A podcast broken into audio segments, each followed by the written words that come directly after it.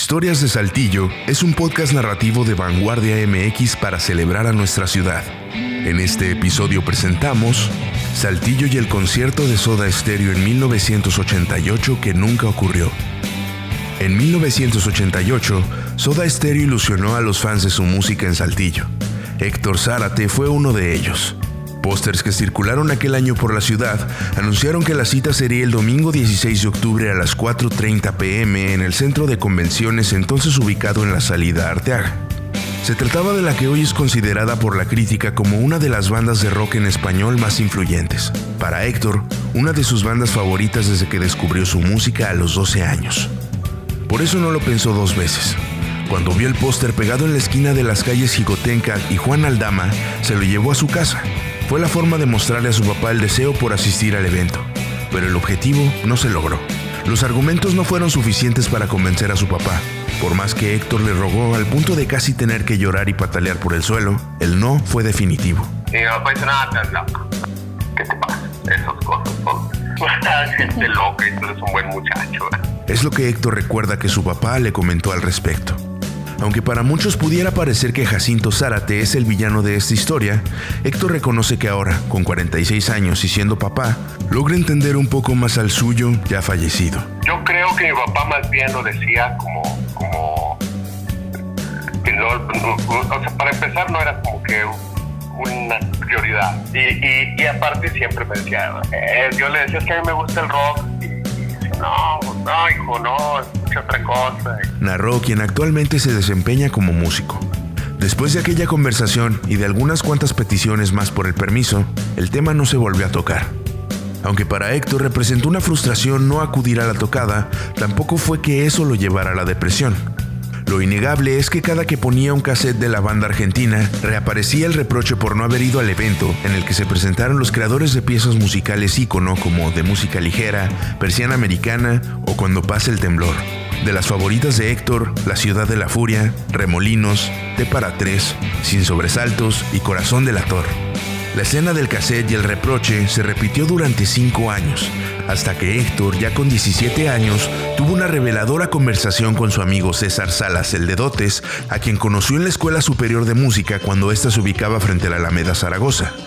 Como contexto clave, ambos eran fanáticos de Soda Stereo y de la música a cargo de Gustavo Cerati, Héctor Bocio y Carlos Alberto Fisicha. Tú lo, viste, los viste cuando vinieron y él me dijo, güey, no vinieron.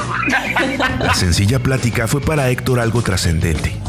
Lo que hasta ese día era frustración pasó a ser consuelo. Era una cosa que yo lamentaba muchísimo, ¿ves? Me dio como cierta paz espiritual. Contó Héctor entre risas recordando sus pensamientos.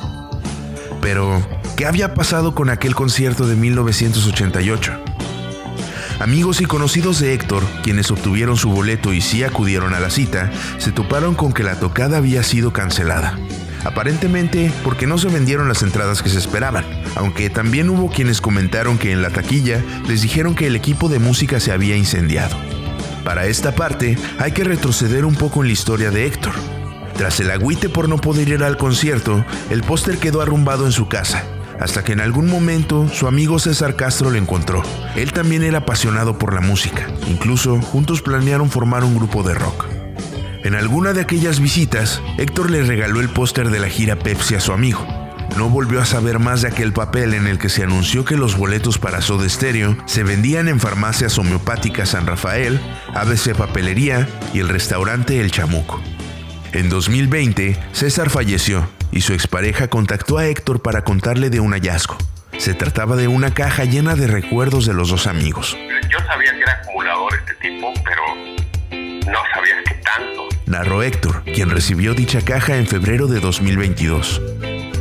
Actualmente para Héctor, ese póster es una reliquia, aunque sigue sin tener apego hacia él explica que próximamente será enviado a Monterrey, donde lo espera con ansias un buen amigo suyo, el matón. Luego de que Héctor encontró el póster, lo publicó en sus redes sociales como evidencia de que un día Soda Stereo sí planeó venir a Saltillo.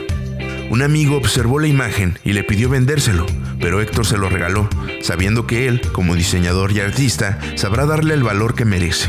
Yo sé que él lo va a cuidar y lo va a lo seguro. Platicó el oriundo de Tuxpan, Oaxaca, pero adoptado por Saltillo desde hace 40 años. Pasaron ocho años desde aquella decepción de 1988 hasta que Héctor pudo acudir a un concierto de Soda Stereo. Fue en Monterrey durante la gira El Sueño Estéreo. Años después volvió a verlos en el último concierto. Hasta ese día, Héctor recuerda con cariño a aquella banda que lo acompañó durante su juventud. Aunque fue hasta el 4 de septiembre de 2014, cuando murió Gustavo Cerati, que dimensionó la relevancia de Soda Stereo en su vida. Al enterarse de la noticia, sintió una profunda tristeza y lloró. ¿Qué me está pasando? Ni lo conocí al vato, pensó Héctor, quien en ese momento tuvo la sensación de como si hubiera muerto un gran amigo de la secundaria. Hoy Héctor reflexiona. Fue parte importante del soundtrack de mi vida eh, y, me acompañó en momentos gloriosos de mi juventud temprana y momentos pues, terribles también de mi juventud.